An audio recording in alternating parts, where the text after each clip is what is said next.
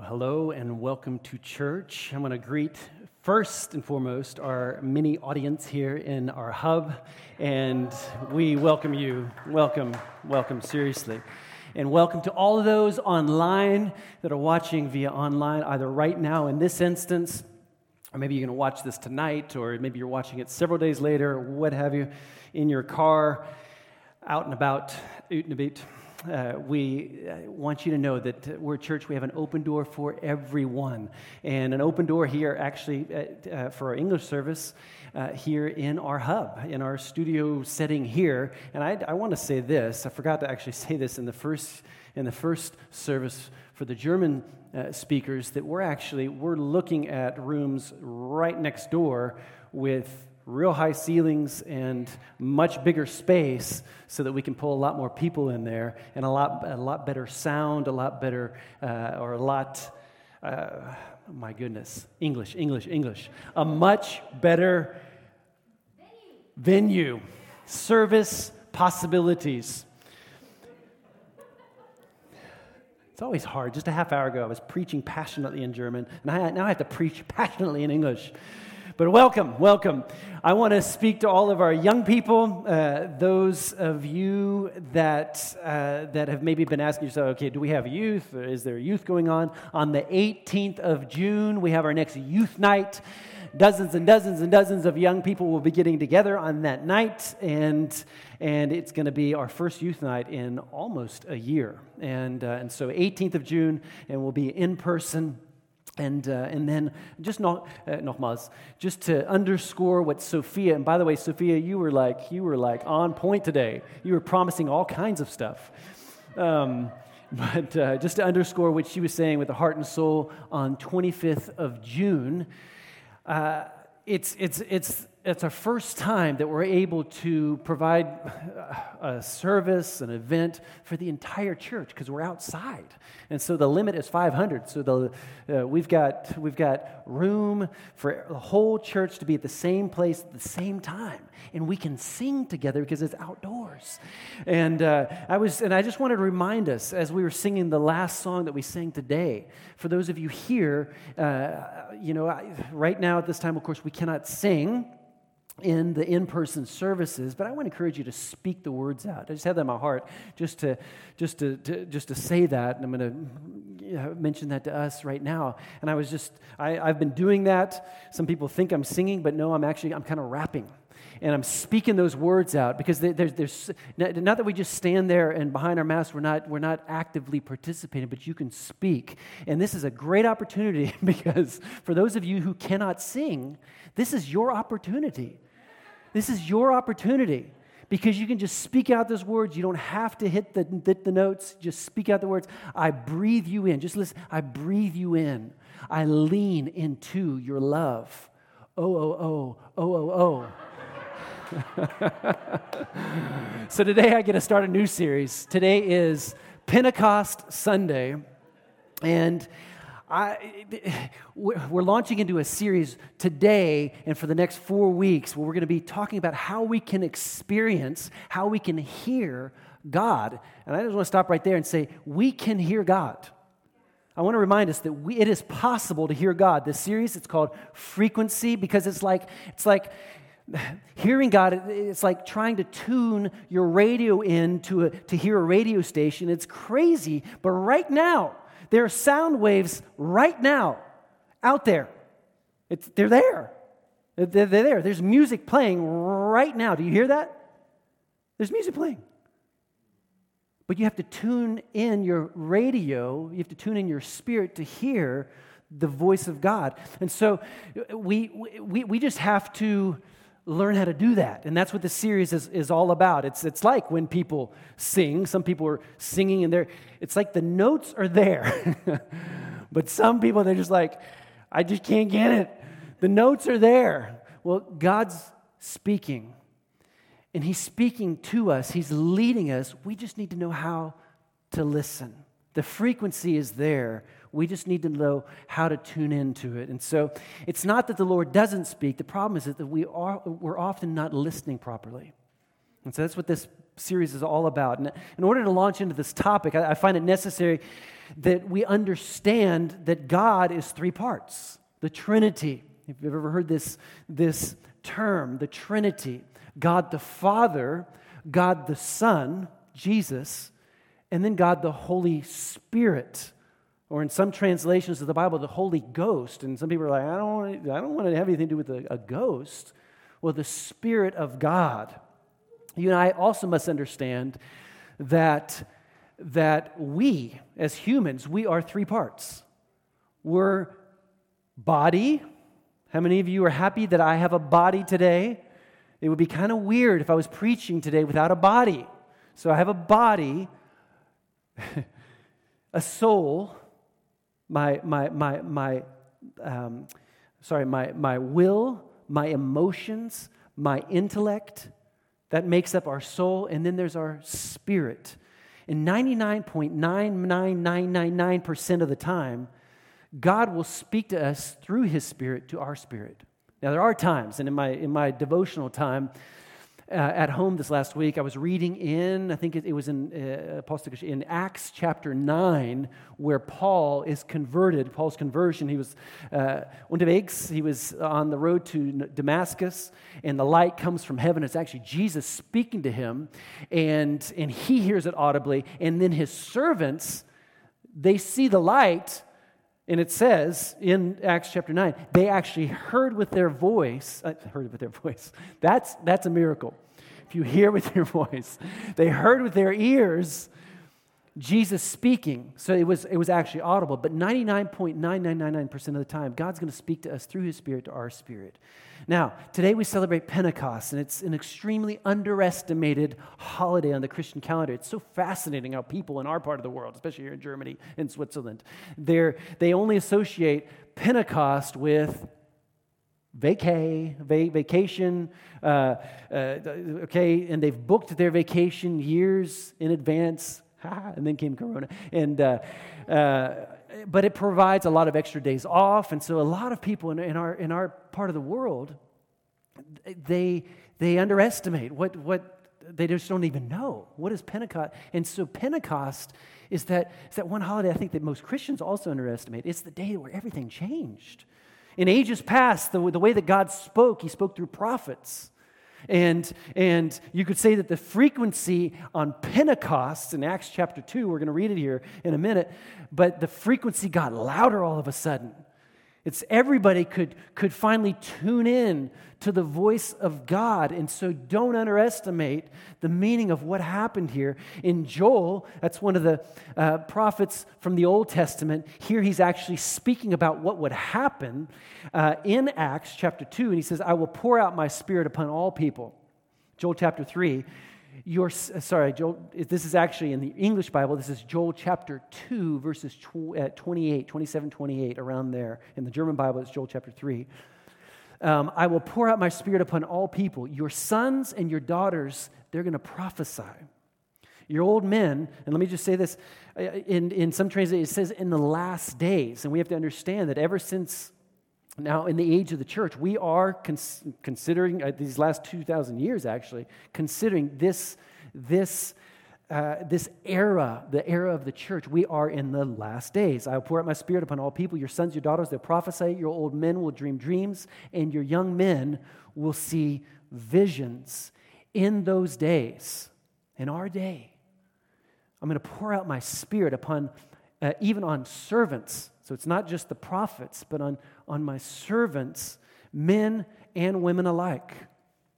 So the frequency got a bit different since Pentecost. The way that God spoke in times past through prophets, Jeremiah, Isaiah, all the major, the minor prophets, all of that kind of came to an end and there's still prophetic words, there's still words of wisdom, there's words of knowledge. You, you find it in the, in the New Testament. But that, that we could have God's Spirit living on the inside of us. Do you understand what happened? And, uh, and, and so here we read in Apostle, oh my goodness, Acts chapter 2, on the day of Pentecost, verse 1, on the day of Pentecost, all the believers were meeting together in one place. Suddenly, everybody say together at home, suddenly suddenly, there was a sound from heaven like the roaring of a mighty windstorm, and it filled the house where they were sitting. Then what looked like flames or tongues of fire appeared and settled on each of them. And everyone, everybody say everyone? Everyone present was filled with the Holy Spirit and began speaking in other languages as the Holy Spirit gave them this ability. And so something began here. Something was set in motion. I just want to, I want to underscore that as well. Something began on the day of Pentecost over 2,000 years ago and was set in motion. A lot, of, a lot of people believe, because of tradition has taught them, that that was a special day. And yes, God was miraculously building his church, and there was a great sense of momentum that was needed because of the persecution that would come. But something that was set in motion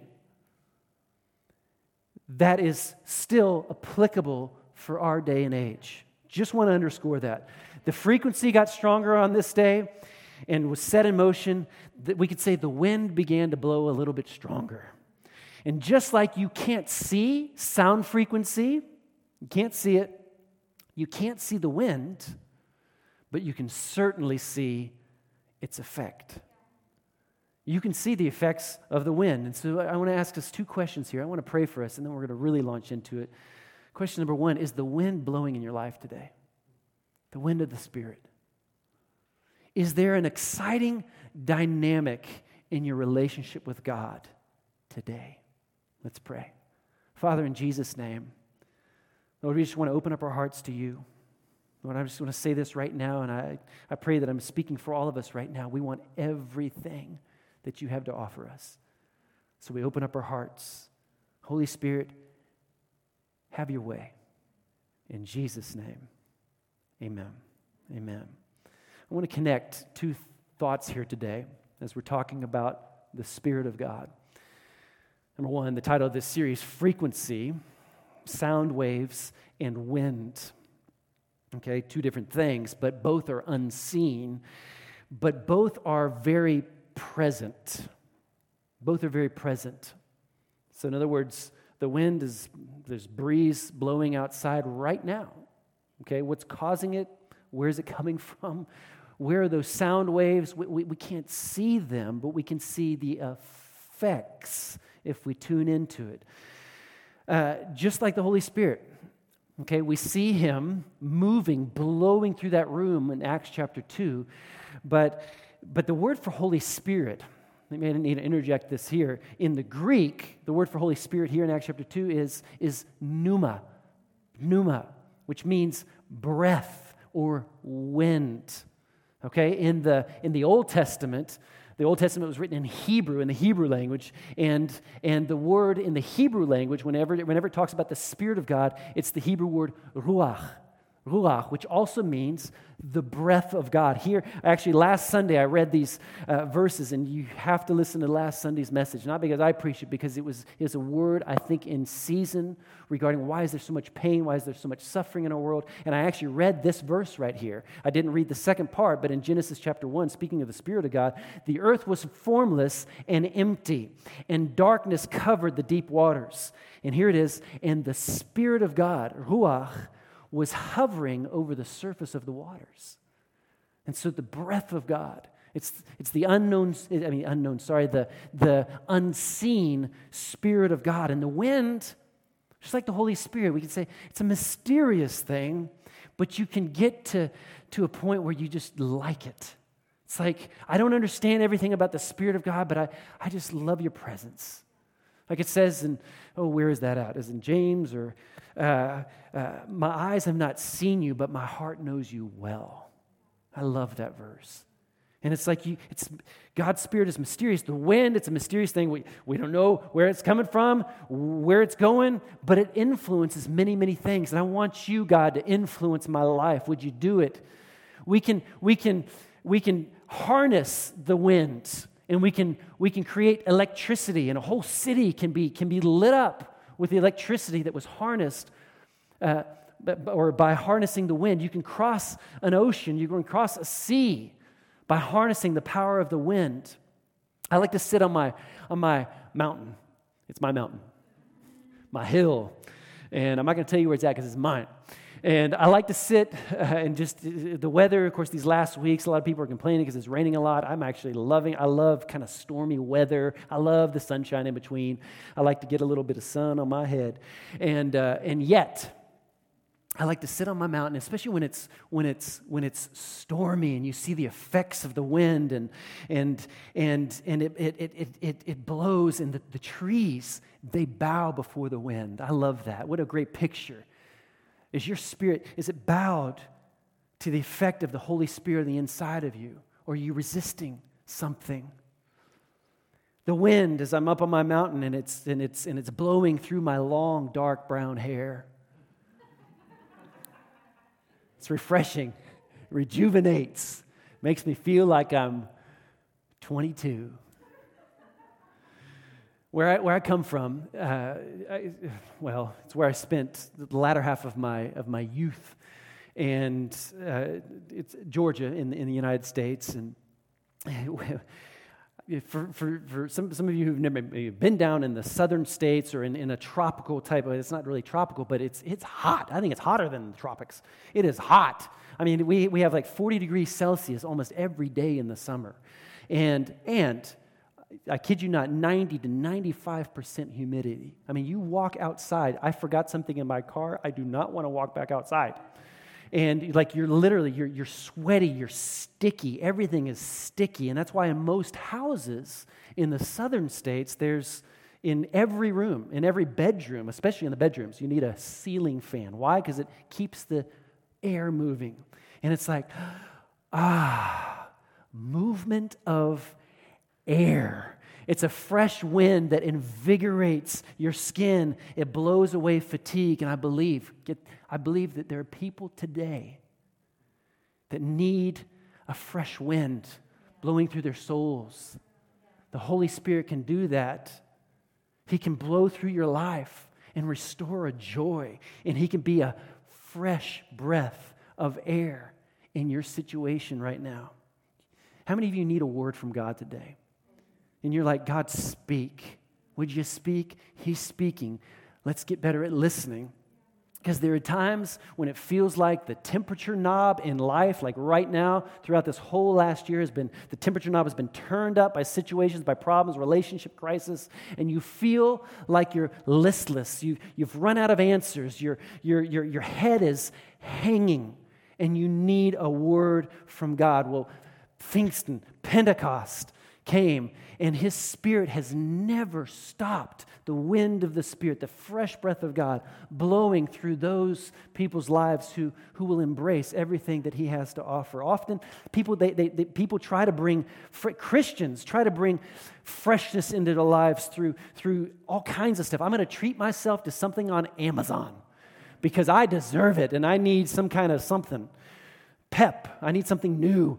Uh, some, some try and, uh, I mean, in bad situations, some, try, some people try to bring some excitement into their lives by, by having an affair. Some people turn to alcohol, substance abuse. Many look forward to Pentecost. Why? Because it's holiday time. But I'm telling you, if you're watching this from holiday right now, your holidays is soon going to be over, and you're going to go right back to your job, and you're going to go right back to your problems, and this and that. And I'm not, that's not, I'm not being negative. It's just, it's just the way life is. And so the Holy Spirit is a gift of God. We're going to see it here, uh, how, how it does not matter in the toughest of circumstances. And I'm not making small the things that we go through. But I see the early church and I see the persecution, I see the things that they went through. And there was just this wind blowing. And that began then, and it's still blowing today in Jesus' name. I just want to remind us today the power of the Holy Spirit is it's what we need. The person of the Holy Spirit, for the first time in the history of the world, he began speaking. We can say the whisper became a shout. He came in like a wind. He breathes a completely new quality of life with God Himself. And so, here are two essential things that the Holy Spirit will do in your life if you allow it. Number one, are you guys still here?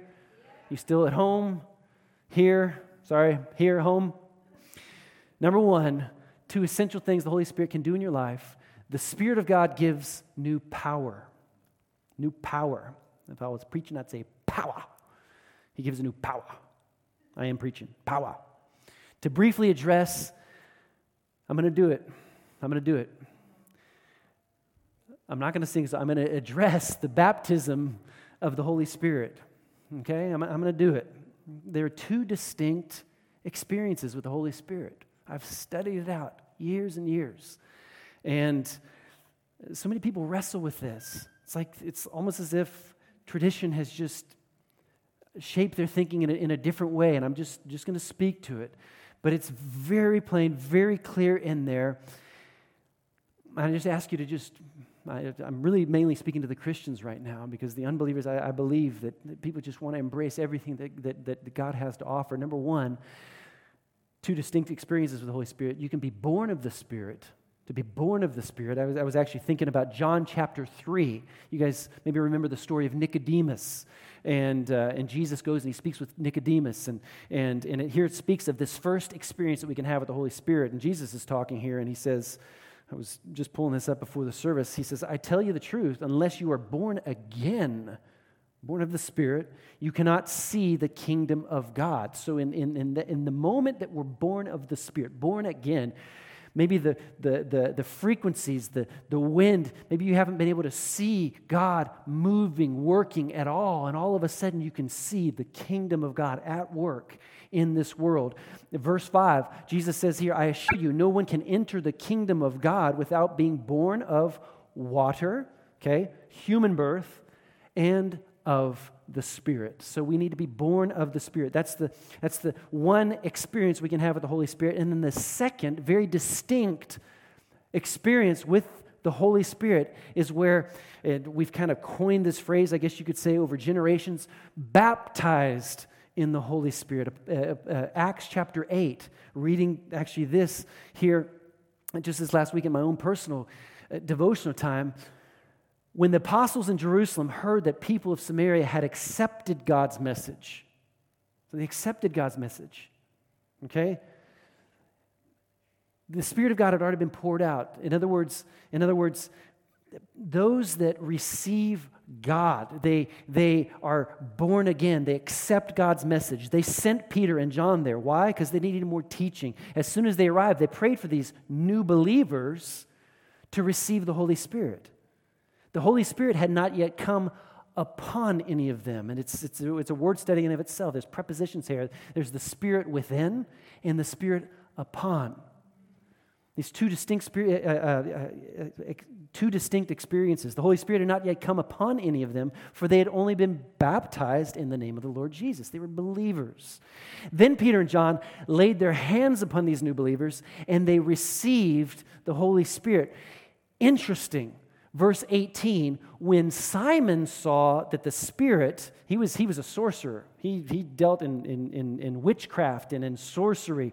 And he was like, oh my goodness, what just happened? He, he saw something. Something was, was, was, was visible. There was this power. When Simon saw, I don't know exactly what he saw, maybe he heard. When Simon saw that the Spirit was given when the apostles laid their hands on people, he offered them money even to buy this power. Let me have this power too, he exclaimed, so that when I lay my hands on people, they will receive the Holy Spirit. And then they actually had to rebuke him and say, You cannot buy. This is not something you can buy. The Spirit of God gives it willingly. And so these are not weird things. These are not just weird, woohoo, out there, but these are godly, supernatural experiences, and it's in every one of our Bibles.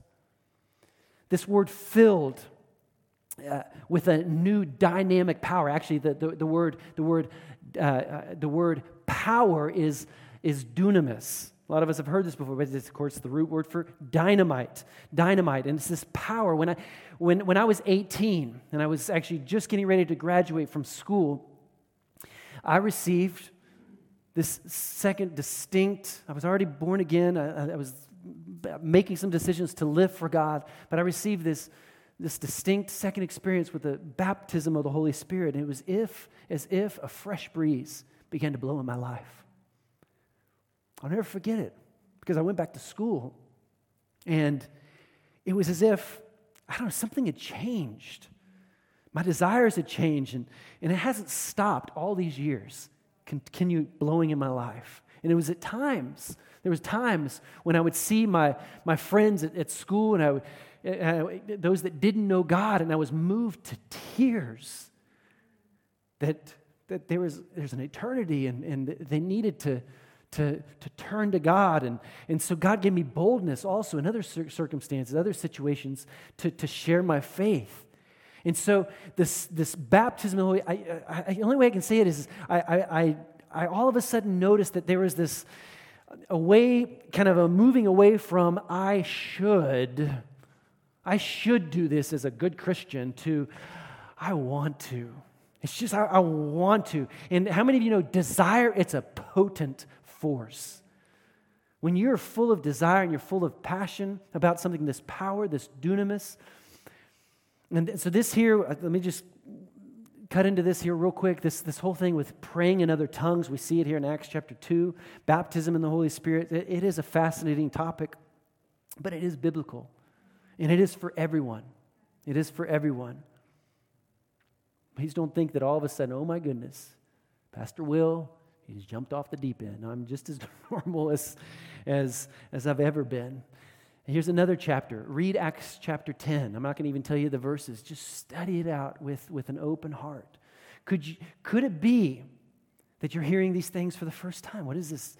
Born of the Spirit and, and baptism of the Holy Spirit. As, as Christians and as non believers, both, we just both have to understand that, that in order to embrace God, we need to we need to embrace everything that He is and everything that He, he will offer us. Here's a great prayer to pray. Here's a great prayer. I prayed it at the beginning of this message. Here's a great prayer to pray. You can pray this say, God, I want all of you.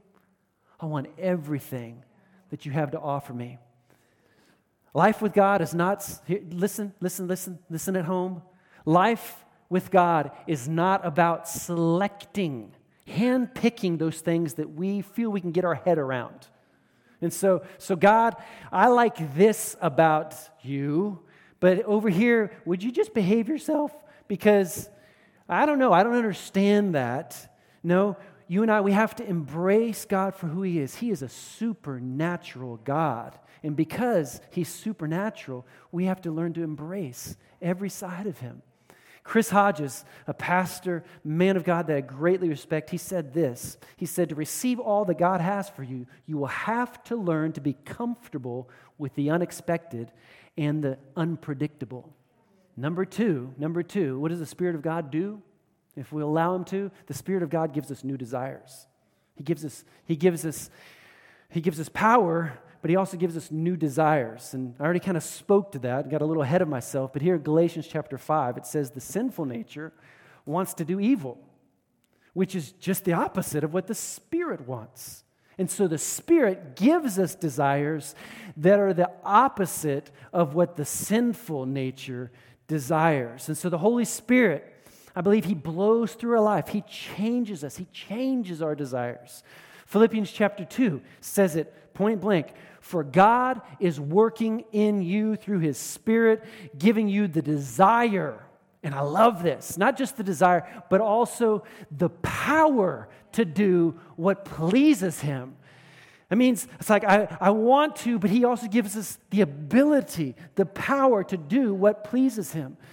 Just this last week, beginning of the week, Maddie, my 14 year old daughter, we were sitting around the table and, and and we were going through our highs and lows around the, around the dinner table. And, and, and my wife, Melanie, she said, Maddie, t- t- tell, tell him the decision you made. This was your high.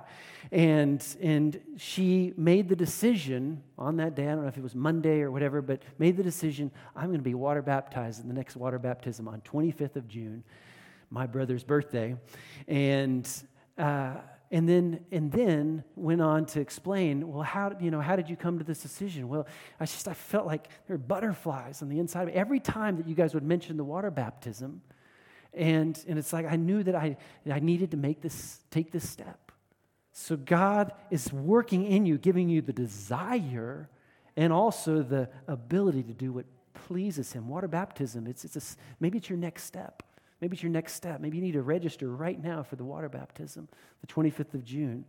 John the Baptist said it like this I baptize you with water, but someone is coming soon, Jesus. He was preparing the way for Jesus, who is greater than I am, so much greater that I'm, I'm not even worthy to, to be his slave and untie the straps of his sandals. He will baptize you with the Holy Spirit and with fire.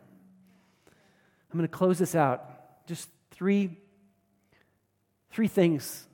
I'm calling them frequency truths as we launch out this series here on Pentecost Sunday. The Holy Spirit, three frequency truths. The Holy Spirit, number one, is a promise. A promise. It's promised in the Old Testament. Jesus promised right before he went to be with his Father in heaven. What I love about God's Word, it's so reliable. I love that about God's nature. He never says something and doesn't do it. He's the same yesterday, today, and forever. I love that about my God. He is so, he's so, he's so, you can calculate. I mean, you can, that's probably a bad, you can, you can take it to the bank. When God says he's going to do something, he'll do it. That which God plans, he follows through on. And that's the most, one of the most exciting attributes, I think, uh, of God. And so the Holy Spirit was a promise times gone by, God, through the prophets, He Himself, He said, I'm sending you what you're going to need in your generation. Number two, so the Holy Spirit's promise. Number two, the Holy Spirit is a gift. It's a gift. God Himself came through His, came through His Spirit and, and, and wants to dwell in us if we'll receive this gift. He wants to give us power the Holy Spirit upon us if we'll receive it. It's, it's a gift. John chapter 7, this is more talking about the Spirit within. Anyone who is thirsty may come to me. Jesus is speaking. Anyone who believes in me may come and drink the Spirit within. For the scriptures declare rivers of living water will flow from his heart. When he said living water, he was speaking of the Spirit who would be given to everyone believing in him, but the Spirit had not yet been given because Jesus had not yet entered into his glory. His crucifixion, his resurrection, his ascension. John chapter 14, Jesus says here, I'm leaving you with a gift. Not necessarily talking about the Holy Spirit, but it's, it's, it's the outworking of the wind blowing in a person's life. It's a gift, it's peace of mind and heart.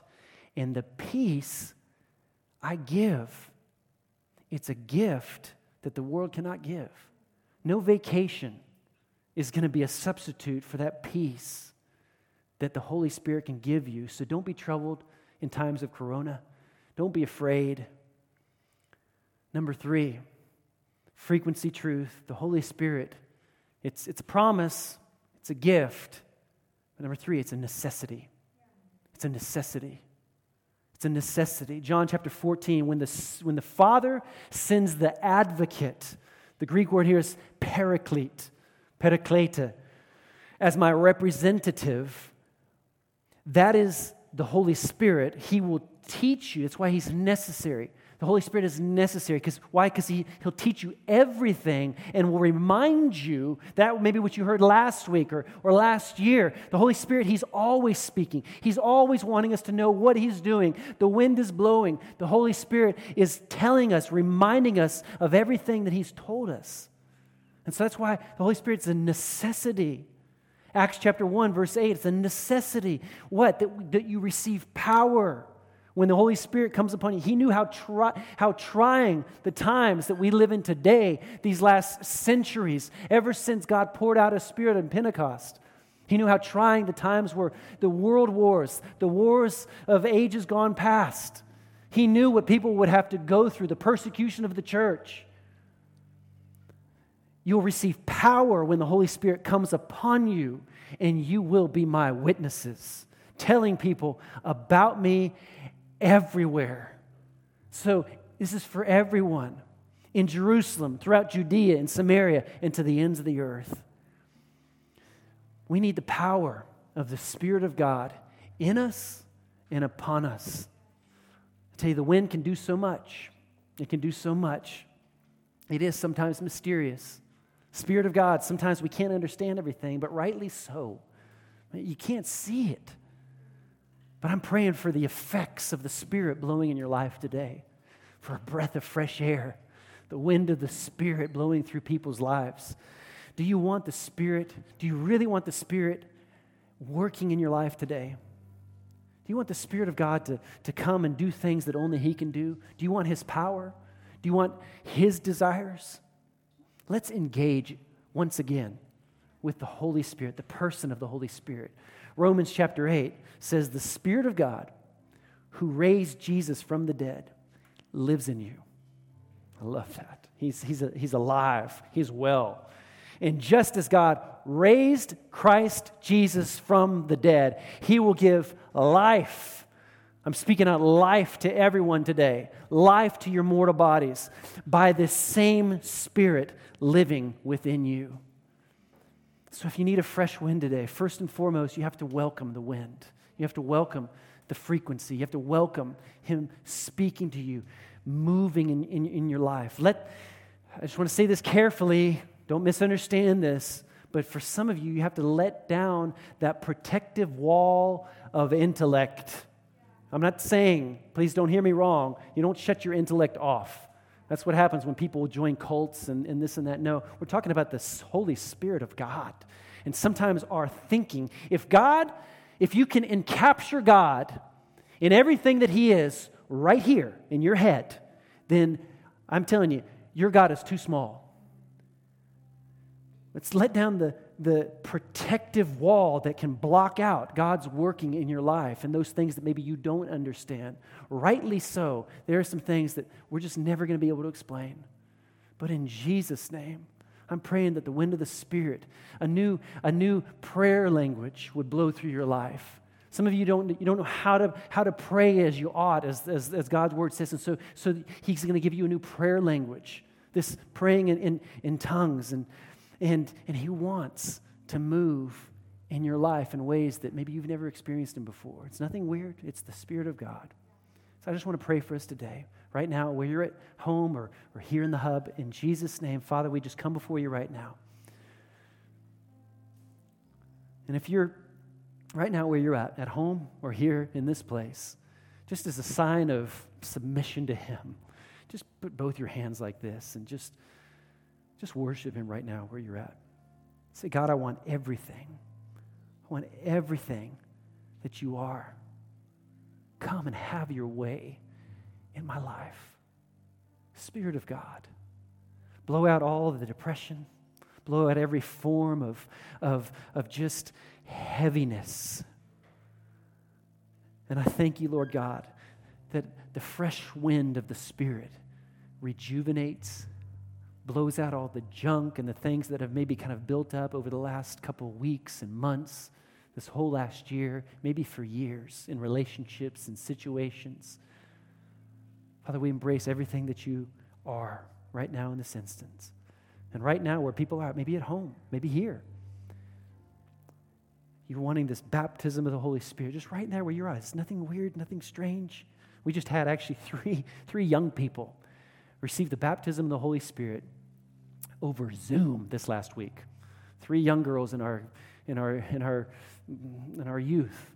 And one of our Connect group leaders just pray with them, receiving the baptism of the Holy Spirit, fresh wind blowing in their life. So you want that right now, just right where you're at. I believe that God's going to give you a new prayer language. It's in there, it's in God's word. So, Father, right now, in Jesus' name, Lord, we just embrace everything that you are. Come, have your way. I thank you for fresh life for a freshness in Jesus' name. And right now, I'm just going to look in this camera and just all those that are at home and even here in, the, in this place. If you've never met, uh, met Jesus as he is, if you've never made a decision to follow after him, I want to pray for you right now. You can just close your eyes where you're at. You can receive this first distinct experience with the Holy Spirit, and that is that, that you're, you're going to be born again on the inside, the Spirit within. And, uh, and all, all that we have to do is we have to believe in our hearts. I believe you, Jesus, that you died on the cross for my sins. I believe that you rose again. And so give me a new life And Jesus, just pray these words with me. I'll pray a prayer right now where you're at. And help me here in the, in the hub. Would you say, Dear God, I come before you right now. I ask for new life. I repent of my sins. I turn my back on my old life and I turn my face towards you. Would you be my God? Would you be my King? Thank you for forgiveness of sins. Thank you that as of today, you're my God and I'm your child.